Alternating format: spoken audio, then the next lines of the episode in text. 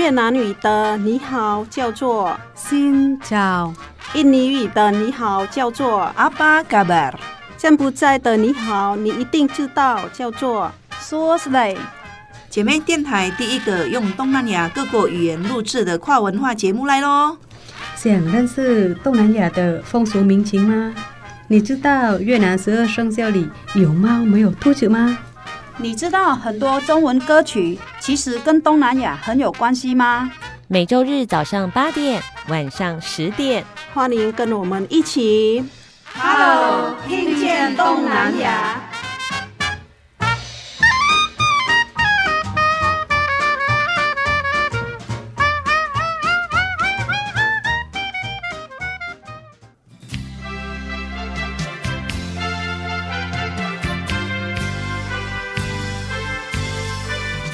各位听众朋友，大家好，欢迎收听 Hello，, Hello 听见东南亚。新早，早个吧，我是小魔女梁琼丹，我是傻美翠恒。新早几行？早安翠恒老师，今天呢，在节目当中呢，我要先来考考你一句话哦，在台湾啊，形容一个女生。她非常的贤惠，知书达理，出得了厨房，进得了厅堂。有没有讲反？应该没有吧？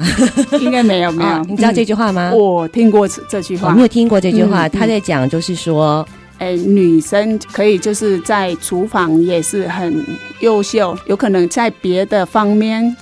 诶，书写的方面还是文学的方面也很出色。哦，差不多了。对，就是在厨房会照顾家庭的生活起居，进得了厅堂嘛，对不对？知书达理，有厅堂，有厨房，可是好像没有书房，对不对？对。书房，哎。女生为什么只有在厨房跟厅堂呢？今天我们要带很多的女人一起回到书房。是的，哎，当女人回到了书桌，会发生什么事情呢？哇，今天呢，呃，我们杨翠恒呢，哇，做了一个非常特别的安排。哎，对，今天我会带各位来认识一位很优秀，然后我很羡慕的一位作家。作家是这个作家，为什么我们要来谈写作这件事情呢？诶，解说是每一个女人都需要来书写，然后来表达自己的内心。是男人好，女人也好，台湾人也好，或者是来到台湾的新住民朋友也好，都很想要透过文字或是书写来表达自己的内心。但是呢，对于新住民来说，是书写不是自己。母语写出来的文章真的是很困难，很困难。我今天带各位来认识一位，就是新住民，马来西亚的新住民，他写过很多本书哦。哦，今天我们邀请到节目当中的呢，是一位马来西亚的华文作家。哇，这太厉害了！他是一个马来西亚的海外华人嘛，对，可是是用中文书写，那有多厉害呢？他的中文书写。比我这个台湾人写的还好，还厉害，太厉害！所以好像得到很多奖项，是不是？有很多文学奖的肯定。看了书之后就发现才疏学浅。好，所以今天呢，透过呢，呃，一位作家他如何去书写，还有他观察的这个社会，哇，每一本都是经典哦。作品当中呢，可以认识社会，也认识自己。嗯、那我们今天就来欢迎这位在当代我们现在这个社会当中非常重要的这个马来。西亚的华文书写的要角哦，梁金群老师来到了节目当中。各位听众，大家好，我是梁金群。介绍自己之前呢，我先讲两句话，好，让听众听听看我在说什么语言。哦，好诶，好诶，好诶，好诶，好诶。Apa khabar? Nama saya Leong Kam Guan, saya dari Malaysia。啊，我猜猜看，前面是你好，阿巴嘎巴，阿巴嘎巴，哦，我这句就知道了。呃，呃后面不知道。好，翻译来了。你好，呃，我是梁金群，群我来自马来西亚。哦、嗯，这就是马来语。哦，好好，哎，那我们可以再来一次吗？阿巴卡巴。Nama saya 梁刚冠哦，梁刚冠，哎，梁刚冠是马来语马来音的梁金曲，是啊，哇，也很像哈，哎，很像很像。梁刚冠，哎哎，欢迎金群来到了节目当中，他们江湖人称阿金老师。因为我在高中教了二十年的国文，哇 哇，二十年的国文老师，那教国文老师不容易，中文造诣要非常的好。那我们也先来好好的认识一下我们的这个金群姐姐。好，金群姐姐的名字呢跟我一样姓梁，然后金呢就是黄金的金，黄金的金，群众的群，超群的群，哎，有没有很有气势哇？爸爸。取的爸爸取取的用意其实只是很爱钱，希望黄金成群而来。哎，哎哎 黄金成群而来，好棒哦！是是是哦，其实也是反映我们很多海外的华人在那个时代里面非常的刻苦努力打拼的期待。可能很多人就会很好奇哇，天哪，你真的是海外的华人，然后你是一个新住民吗？对，我就觉得是哎，通常的新住民哈，就是写作这边也是很困难。那姐姐讲话的也没有腔调啊。新住民像我讲话的话，我两句话人家就知道我是哎来自哪里的啊。姐姐没有哎，然后姐姐就是书写的方面哈，真的比像是我的大档他他写书的。嗯，他也会写，但是你写，我觉得是很深奥，中文超级超级厉害的，是我真的偶像。杨翠恒刚才铺路我写书的事情，我完全不敢提，因为前面有一个中文写的比我更好的这个专业作家哦。哎、金群姐姐要不要来分享一下？哎，其实我来台湾已经三十年了耶，三十年。其实三十年时间，如果要好好的把口音矫正的话。其实大概想要矫正口音啊，大概三四年时间就够了，三年时间应该就够了。嗯、我是在一九九零年来念逢甲大学中文系，哦、那一开始来的时候上课开口讲话，那我们的老师就说：“哎呀，你这样不行，中文系毕业以后要当国文老师，你这个口音怎么去考老师啊？”所以他就建议我，你可以做一件事，每天早上呢就买一份那个国语日报，哈，每天早上大声朗读，哈，因为国语日报旁边就是每个字都会有注音，啊，所以就注意自己矫正自己的发音，啊，就用这样的方式来练习，哦，就朗读的。方式来练习，你三四年就能矫正了。我二十年好像跟大家报告一下，其实我们金群姐姐她是在马来西亚的华人村长大的，对不对？对。哦，所以你们在呃家乡的时候是用什么语言沟通啊？我们在家乡讲的是广东话。广东话对，哎，您是广西人是是？我是广西人。那我们的村其实是个广西村，嗯，可是因为我在我小时候，香港的连续剧啊就已经攻入。马来西亚的社会，尤其华人社会，大家都在看港剧长大的。我也是，所以就大家都讲广东话。哦，是是是，哦，广东话给天下，哦，广东话的天下，好犀利啊！虽然是不同的时空哈，但是有差不多的记忆。那个时代就是港剧很流行嘛，义不容情啊，义不容情，对对对，叫做我有点忘记他的名字了。不过大概黄日华，黄日华，对对对，然后就我们就会去看那个长。大的学了几句哇，你但你们比较厉害，广东话都可以讲了。那有时候也会讲华语吗？比较不会。呃，在学校如果念的是华校，会讲华语。哦，对，在学校是讲。像我是从小到大我都念华校，是，所以在学校是会跟同学讲华语。但是私底下聊天还是会讲广东话哦，跟老人家就会讲广西话哦。广西跟广东有一点有一点点口音不同，那所以马来西亚马来西亚语就是马来语的话。跟马来老师就要讲马来话，或马来人要讲马来话。嗯，那在马来西亚是多元社会，呃，像我们还有印度人，遇到印度人就要讲英语。哦，所以你们从小的环境就是语言的环境培养的环境，是哇，太棒了，多元的一个社会嘛，所以至少我来算一下啊，有广东话、广西话、中文、华语嘛，还要会英语，要跟印度人讲话，跟马来人讲话，所以至少会五种喽。对，这是基本款，哇，基本款，有基本款的训练之后，再去提升，真的很快啦。从小就有这么多的多语。环境在刺激我们，然后还有不同的文化，太强了。好，今天在节目当中呢，我们就邀请到了这位重要的马来西亚的华人作家，带我们来一窥关于哦马来西亚的社会，还有马来西亚的政治呢。当他来到了台湾之后呢，他如何重新提起笔呢，书写关于他所观察到的生命的体悟。好，稍微休息一下，我们再回到 Hello，听见东南亚。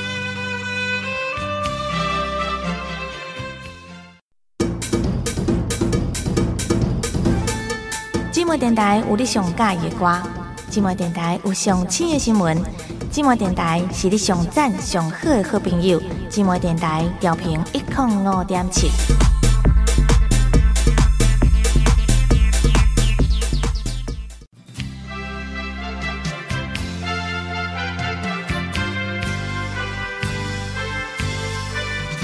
继续回到的节目是 Hello，听见东南亚。在今天的节目当中呢，我们邀请到了一位重要的马来西亚的华文作家，比台湾人还会写的作家梁金群来到了节目当中。太会写了，太会写了，哇！让我们翠恒老师非常非常的佩服这位作家呢。他呢来到了台湾呢，是中文系毕业，对不对？然后也读了中文的硕士班，在很多的文学奖当中得到了肯定。也出版过四本书，有散文、短篇小说，哇，还有关于马来西亚的这个生命记忆的书写，每一本书，哎，很精彩，很精彩。我自己虽然是一个中文母语的台湾人，嗯、每一个画面哦，每一个故事都读得我非常非常的深刻，有时候半夜读起来还会不寒而栗，嗯、因为太深刻了，好像我就在现场一样。我跟你说哈，他的书是对我中文能力有限的，是说哈，第一本书是那个。热带女子迷航之，我看是很吃力的。哦，看很吃力啊，因为的确是因为中文要很好哦。对，中文底子要很好，书写的人中文要很好，读的人中文也要 很好。对，金曲姐姐来跟听众朋友来聊聊哦哦，翠恒对你有好多好多想要认识的地方。哎，金群姐姐，我是想要问你，是你从小就会写文章了吗？还是说，就是你什么时候开始写文章的？怎么写的这么好呢？其实我是九岁开始就有作家梦，哎，九 九岁小学大概三年级，那个时候就我是在一个很偏僻的小村庄里面长大，是。我是在马来西亚霹雳州，那我的村叫利民加地新村，是。就是我后来写的《野村少女》那一本书的地点。那我们那个村的人都很穷。当时呢，我从小就是很很爱看书啦。我们的老师呢，就在课堂上叫我们写作文，我是写得最好的，所以老师就把我的文章拿到一个叫《南洋商报》的报纸，中文报纸去投稿。那很不小心，就是第一次投稿就中了。投中之后，我得到十块钱马币的稿费。哇，那个那个时候其实马币十块钱，四十几年前了，那个算是很大的一笔钱。是哇，对一个穷小孩来说，天上掉下来的礼物。所以那时候我就想，哇，原来写作可以赚钱。哦，从此以后我就自己学着去投稿赚稿费，就开始有那个梦想。希望自己长大之后可以当专业作家。哇，所以九岁就开始会写作了，然后有梦想当作家。那后来你是几岁来到了台湾，然后念书？我二十岁就高中毕业之后才来台湾。我来台湾那一年是一九九零年，高中毕业之后有先打工存一笔钱，大概存了台币六万多块。他就单身匹马一个人来到台湾，单枪匹马自己一个人来台湾，太厉害了，六万块，六万多就敢就就敢来了。可是哦，可是就是来学校之后缴了注册费，真的住宿费。缴完之后，我发现我只剩下两万多块，因为私立大学那个时候九零年代都要四万多块，还要加住宿费啊。那所以两万块，后来你你要怎么办？我就靠着两万多块就存活下来。我就开始跟着那个学长姐去打工。其实学校里面也很多马来西亚侨生，嗯，他们都会去清洁公司去当那个临时工，所以我就跟着去。那那时候的。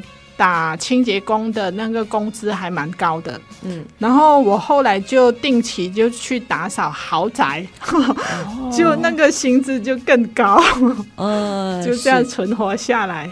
三十年，三十几年前，二十几年前呐、啊，差不多，差不多。哦，所以是你来台湾的时候是三十三十。我是一九九零年到现在是三十年，满三十年，满三十年。金群姐是来台湾念书的侨生哦，比如我们差不多年代，大概我大概晚几年。不过呢，我第一个认识的侨生就是马来西亚大马人哦，所以我的第一句什么 “Terima kasih” 是跟马来侨生学的哦，哦，那时候。好像很多的呃马来西亚的侨生要先到台湾念侨生大学，侨大才会进到他们要进的这个系所去哦。所以哇，这个时候你要。很努力，很努力的，因为你单枪匹马带着六万块就来了。那你那个时候就开始也有持续创作吗？因为对，我 在我在大学时代就一直有在写作，参加比赛的话就会有奖金，所以我的动力其实就是奖金啦。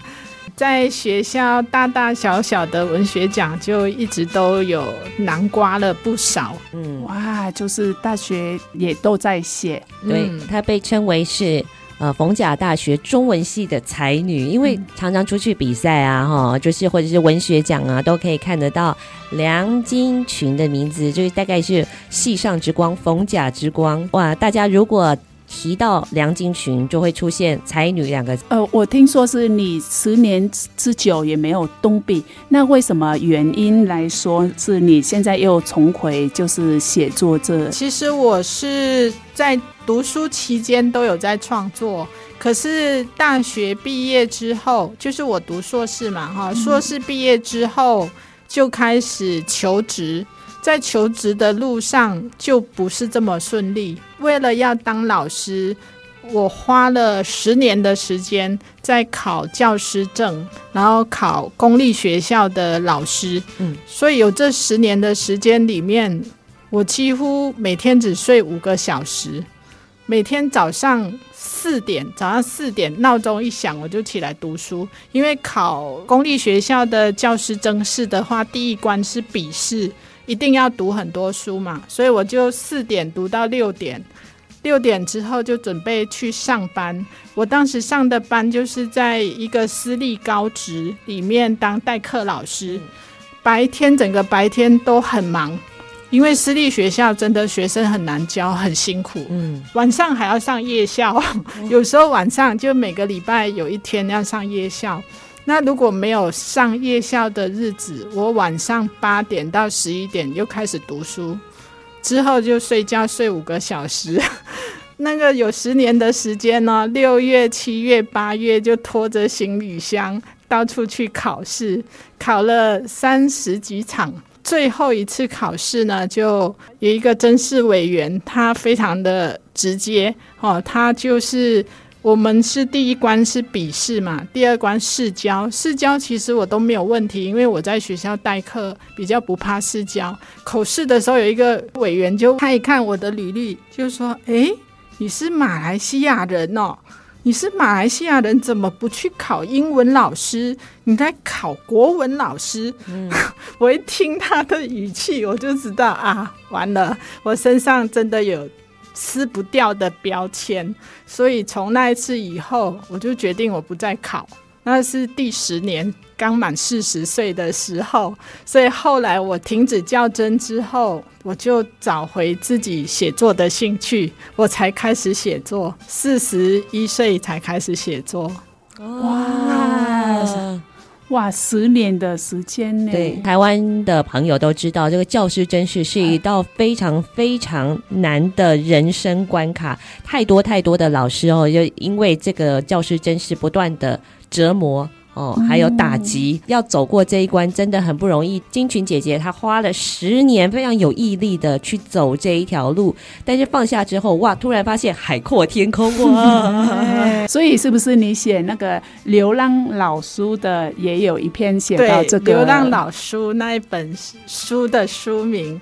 其实里面主要有两篇文章是写那个当时当流浪老师的 的心情哈，对心情。对这本书的名字很有意思，叫做《流浪老书》啊，因为台湾人恭维动物就会台湾狗以老书 老书哦，老书会输掉了。对，其实金群姐也写得很好，她就暗喻我当我们执着在这件事情上面的时候，输掉的可能是什么东西呢？哇，老书书这件事情，原来这个故事的的确确，我想说，哇，好深入哦，甚至是跟着这个主角起起落落，面对每一次的那个期待，还有发愤图强，这根本不是一个人过的生活，每天只睡五个小时，对，真的超痛苦那一段时间，嗯，很煎熬啊，嗯，那每一次失败了，又要再强迫自己再爬起来，因为可能又有下一次考试，那六七八月就一直一直在考试。对，所以这个人生的经历好像也变成了我们的写作的一段养分，可以算吗？对，其实我觉得那一段失败不可怕，哈，因为失败每个人都会经历，但是你怎么看待它，你可以跨越它，那你你就有办法找回自己的能量，再往下走。嗯，所以我觉得我。后来承认我较真路上我是失败了，但是我找回我的写作的笔，嗯，那我现在得到的比之前的更丰足。我觉得我现在是活着的目标就是想写我我想要写的主题，那我得到更多的时间。得到对自己得到更多的期待。好，稍微休息一下，我们再回到 Hello，听见东南亚，请听姐妹的声音。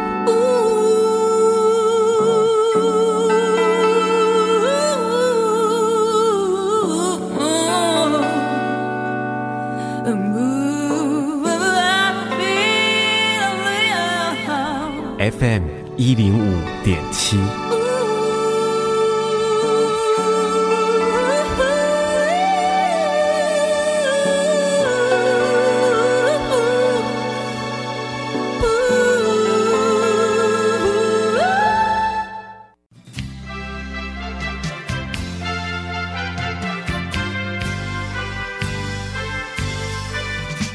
续回到的节目是 Hello，听见东南亚。在今天的节目当中呢，我们邀请到了一位重要的马来西亚的华文作家。那我想问一下，写作就是可以带给你更多的生命中的更多的更好的一面，是像是说我们的新住民都是诶很想要在这块，我也是有在学习在写，但是我觉得是写作这。对新住民来说是一个困难点。那你觉得是写作是困难点是在哪边？写作最大的困难点其实是你前面累积的东西够不够，所以你自己要先有东西，你才有办法表达发挥出来。那所以在写作之前，要做的功课是阅读。所以虽然我毕业之后，就硕士毕业之后有十年时间都没有写作。但是后来我为什么可以再拿起笔？因为我从来没有间断过阅读，不管多辛苦哈，在火车上，在等公车，在干嘛，等待开会的零碎时间，我都会拿书起来看一下。哇，就是我非常爱看书。我家是没有电视的，所以我的两个小孩从小也跟着我很爱看书。我很想跟姐妹们分享的就是。如果你自己有小孩，很注重阅读，真的是很重要的一件事，一定要带着小孩子从小去阅读，因为阅读就是所有学习的基础。你如果想要你的小孩子哦学校成绩好，一定要从小带他去看书哦，要从小带他，不然就大了他就没有定性，对不对？对，只要爱看书的小孩，成绩一定会好。哇，这个就是其实对自己也很有用哈，对家庭也很有用。所以我家是没有电视的，我我家小孩没事做，只好看书。真的是很棒的学习，我也非常感谢我妈妈。就是我妈妈小时候，她愿意花钱买书给我们看，甚至订报纸给我们看。前一阵子那个新冠肺炎比较严峻的时候，都不能出门嘛，对不对？那我就在家里看书。我真的那时候就跟妈妈说。妈妈，我真的好谢谢你哦！小时候愿意栽培我们，让我们有阅读的习惯，哦、真的哇！我们的那那年代也没有钱买书，那但是我记得是我姐姐他们就是都。会有很多那字底下的书，就是流传，就是像那个黄色的那种书，就是很多作家还是什么言情小说吗？对，就是有他们就色情小说，他不是色情的，他 他应该不是色情的，流传姐姐都流传的看嘛。那我我也借来借去，对，那我也就是跟着偷看这样子，他们在看，我也在看。嗯，我的我的童年也大概是这样，也是没有没有钱可以买书的，但是大家就是家里有什么书就借来借去，真的。嗯、然后，所以我小时候，因为那时候还没有真的没有什么钱，我知道我的第一本故事书是《国王的新衣》嘛，大概就这一本呢，剩下的就是佛陀的故事。就是有什么你就看什么，还要看那个地藏王的故事，看到很害怕这样子。但是呢，就是刚才有讲到，就是说，哎、欸，我们大大量去阅读，甚至呢，每一个时间都不放过。哎、欸，可是翠恒在阅读你的短篇小说的时候，其实他也有一些发现，对不对？其实是像是说你在。短篇的小说《流浪老书》的那个有一些很经典的，像写那个安慰赋还是慰安妇？对不起，对不起，不会不会慰安妇。那我觉得是，诶，通常是书写来说，我写自己的情感，我就是可以自己写的很清楚。但是别人的故事，你怎么描述的那么清楚呢？嗯，其实我我对写小说这一件事。可能是跟我有读硕士有关呐、我读硕士的时候，我研究的是台湾文学作家施淑清，然后我就发现到他写作的一个习惯是，他会先大量收集资料，各种文献资料都阅读过，然后消化之后，再运用在他的创作里面。然后我就从施淑清的这个习惯里面，我找到写作的好方法，所以我后来也是用这样的方式写作。所以像我要写慰安妇，我也是先去收集很多资料来阅读，然后消化，消化之后再去假设人物。用那个基础去发挥想象力，然后再把它写出来，哦、很深刻的。对，有时候哈，就是真实我们自己发现的故事，我们才可以写得很深刻。但是金群姐姐她的文笔想象力，她可能去想象各种情境。因为呢，在金群姐的作品里面，她写很多人哦，哦，写很多不同的角色。刚才有讲这个慰安妇嘛，对不对？嗯、那我也有读到，像我是一个客家人，哇，写客家女性、客家的这个长辈，然后还有当然在性。里面就是饱受摧残的女人，然后、也有写哇，这隔壁的、那个、对隔壁的印尼的外籍外籍的配偶，配偶还有写很多冤死的一些鬼魂呐、啊。那那时候我就也在跟翠恒一样，在想说哇。哇，写客家女性写的这么深刻，好像她比我更知道，就是阿嬷那个时代的故事哦。写慰安妇，哇，这个到了南洋去的这些女人们，那她们经历过什么？我在猜测是是不是呃，曾经可能金群杰的长辈有过这段故事，其实都是你重新消化。创作出来的，但是也有参照一些就是生活的经验，太厉害了。有像有一个故事是写隔壁的那个外籍配偶，可能生活中就会有遇到类似的人。其实我们生命中每个人来到你生命中的每个人都有他的原因，所以每个人有每个人的故事，你就是要带有同理心。啊，如果愿意多交朋友。多聆听，就会生活中就会找到很多有故事的人。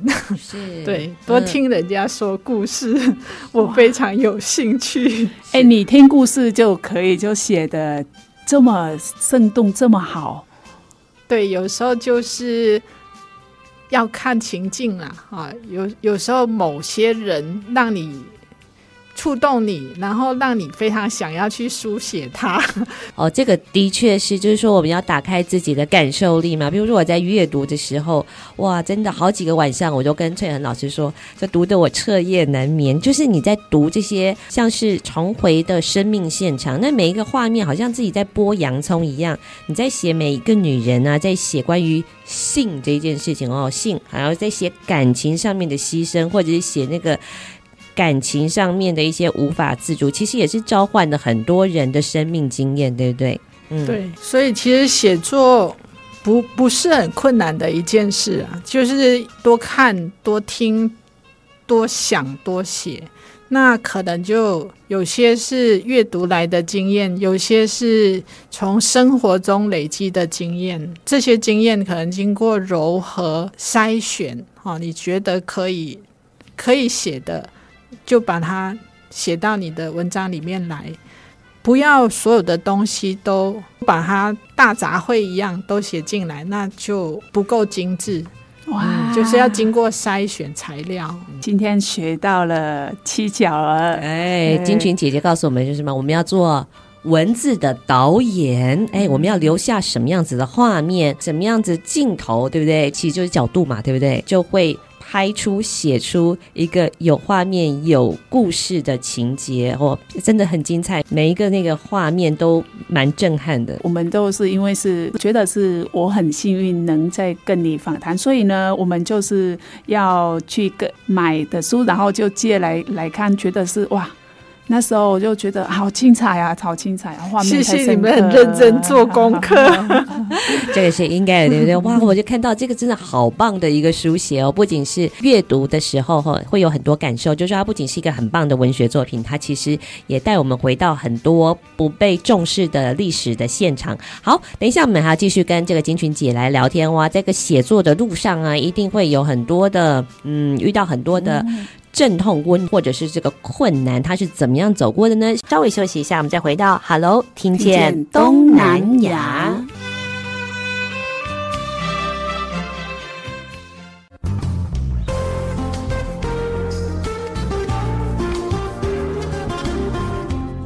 上海的声音，姊妹东哥等待，FM 一零五点七，好听啊！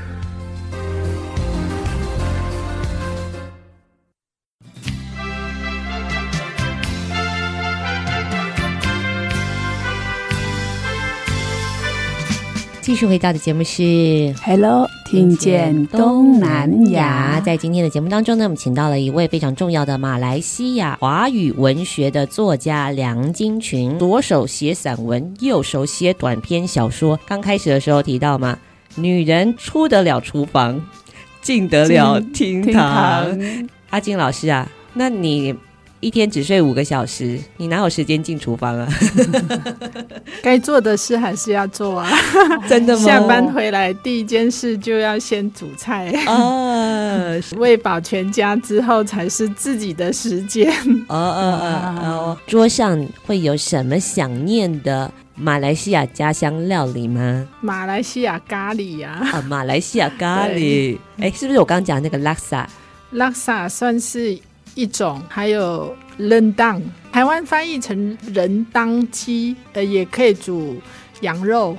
哦，它是一种干的咖喱，干的咖喱哦，干的咖喱，干式的咖喱，不是湿的，就不太有汁，是整个收干的，用椰子丝来煮，椰浆、咖喱粉。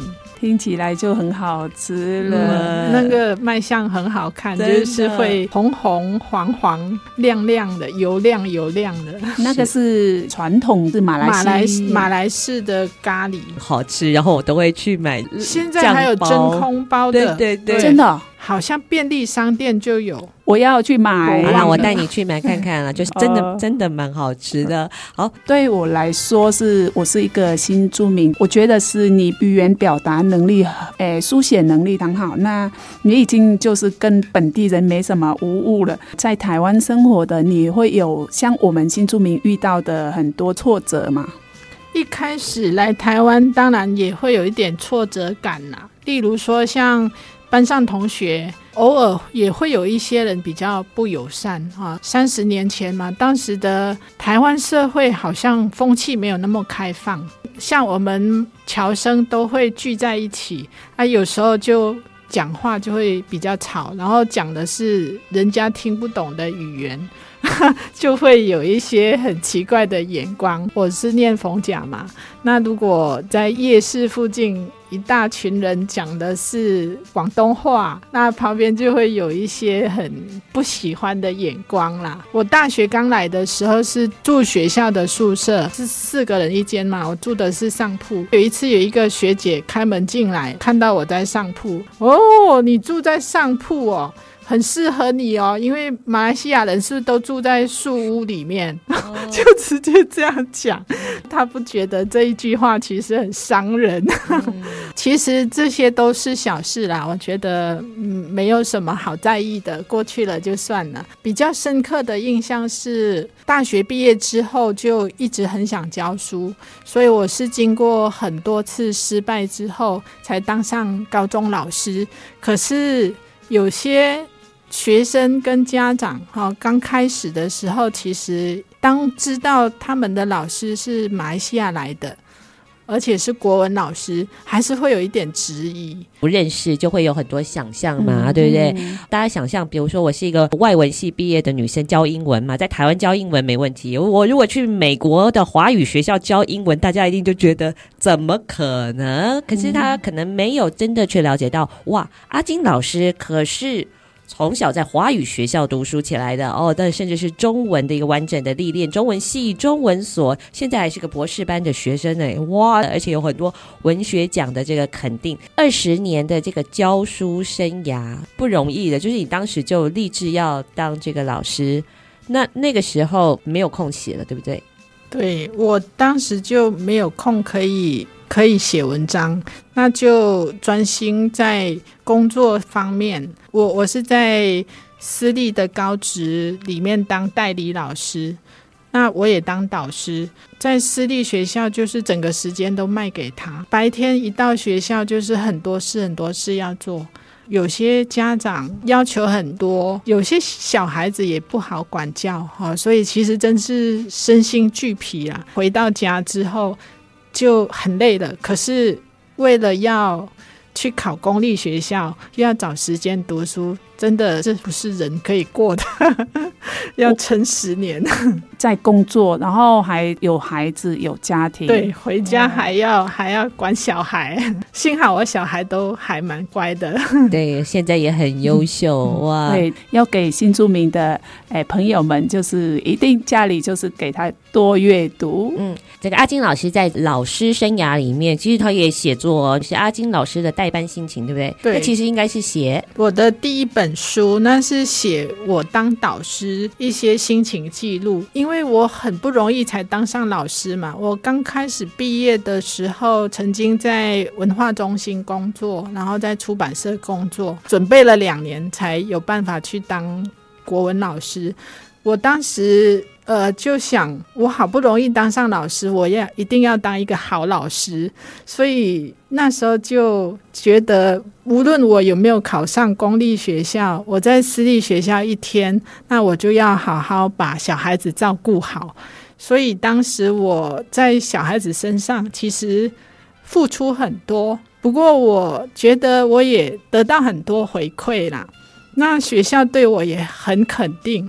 我得过模范教师，也得过杏坛芬芳奖。所以这二十年其实很值得。讲到心情都会非常非常的激动。当你可以陪伴一个生命的成长哦，心情是应该是很有成就感。对，真的很有成就感。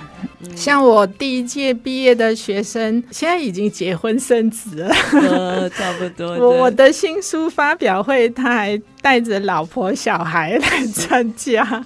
所以是那本是第一本。那一本书呢，其实是。我那时候教的学校的小孩比较比较难管教、难沟通。那如果每天都骂他，他就听不下去。后来我就找到一个方法，就是写信给小孩子。所以其实那一本书是我写给小孩子的信的合集，用生命感动生命的方式。所以我。我把很多个小孩子本来就是状况很多的，把他救回来，这个就是人生的感动在这里。对，就是我们很真诚的书写，学生们或者是读者，他感受到了跟我没有血缘关系的人，他竟然愿意这样去投注在我，他其实也会影响他一辈子会受到感动的。当我们在回顾这一段互相陪伴的生命过程，我们都会是如此的深刻。哎，其实要出版一一本书哦。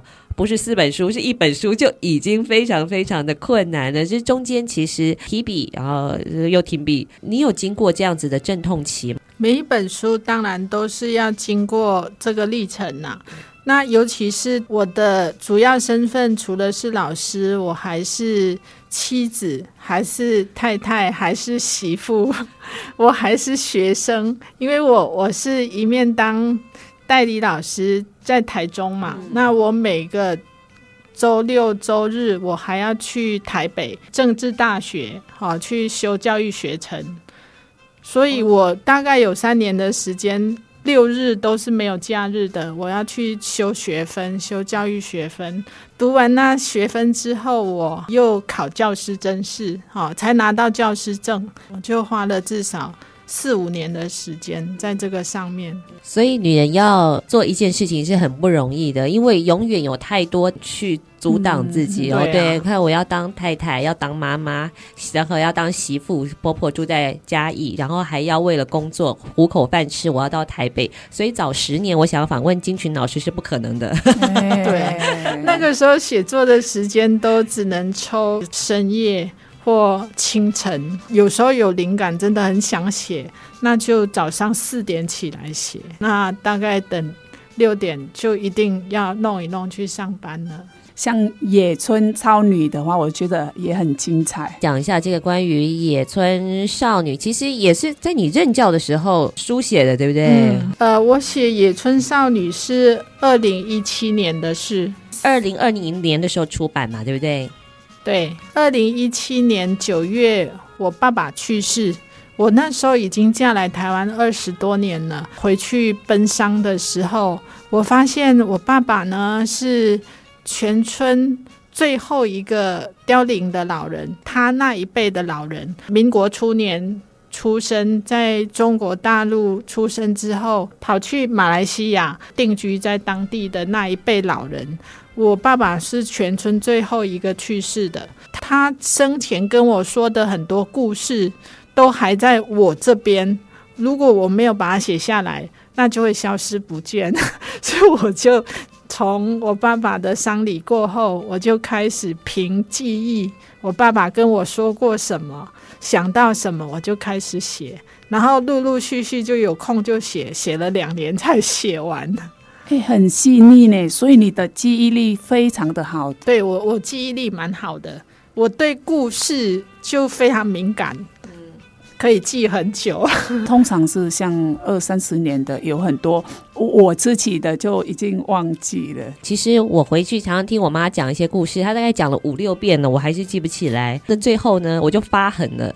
我拿录音笔，因为人物的关系呀、啊，然后这个时代啊，像我们的记性就没有那么好，好像有些东西应该要赶快去做了。我们金群老师他就有一个人生的使命，他就必须要把它写下来。那我还是要来问啦，你看女人要写作真的很不容易，呃，梦想跟生活中间不断的奔波啦，厅堂在等我，还要有厨房还要穿梭，有没有自己的书房？金群老师应该有吧，对不对？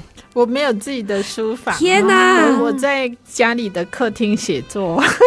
听过那一句话嘛，对不对？对，就是女人就是要写作，要有自己的书房。很多的女人她是没有机会拥有书房的，因为书房通常都是给男人用。老公可是呢，他们总会在这个人生的缝隙里面找到自己的位置。如果要能够在客厅写作，这个要有很大的决心跟定力。写作最重要的是你的心，如果想要静下来写，当然就可以写。很多人说要依赖灵感呐、其实我我不依赖灵感，我依赖的是努力而来的。好，例如说，我先收集资料，我大量阅读，当那些东西累积够了，就可以写了。我来这里就是已经二十年了，我开始会写了这一。就是这这一年多来，一年多来才会写东西。嗯、我以前我无法就是用中文来表达，就是用书写的方式，多练习就可以了。我教我的学生写作文也是一样，鼓励他，他愿意练多写，其实就慢慢就可以写，写的不错。有一个东西可能还是要阿金老师提供我们一些 pebble 的，就是哇，我们感受力很重要，对不对？感同身受嘛，要怎么样去打开那个感受力呢？你的心胸是够开放的，你愿意跟每个人做朋友，愿意聆听别人的故事，就可以得到很多不同的感受，去运用它，那是一种资源呐、啊，跟在节目里面交朋友一样，打开我们的心，哎、嗯，去面对你可能遇到的这个人，人跟人的相遇的的确确。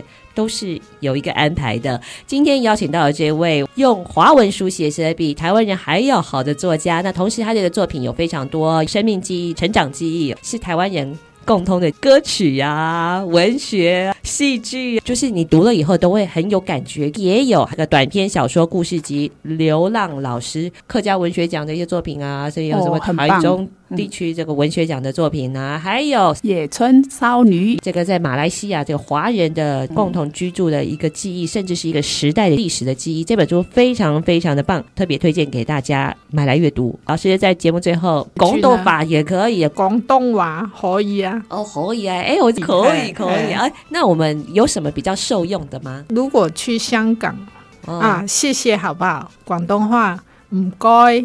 唔该。哦，哎，我知道了，嗯该。唔该。马来话的谢谢就是德里玛嘎谢，德里玛嘎谢，德里玛嘎谢。然后对方就会说萨玛萨玛，是不是？萨玛萨玛，对，一样一样，萨玛一样一样，不客气啦。我们真的是一群很幸运的人，多元的成长环境，遇见这么多不同的朋友。好，我们谢谢金群老师，再见再见，谢谢大家。我们听见东南亚，就下次见喽，拜拜拜拜拜拜。本节目由内政部新住民发展基金补助直播，让我们为新住民在台湾的认真努力喝彩加油。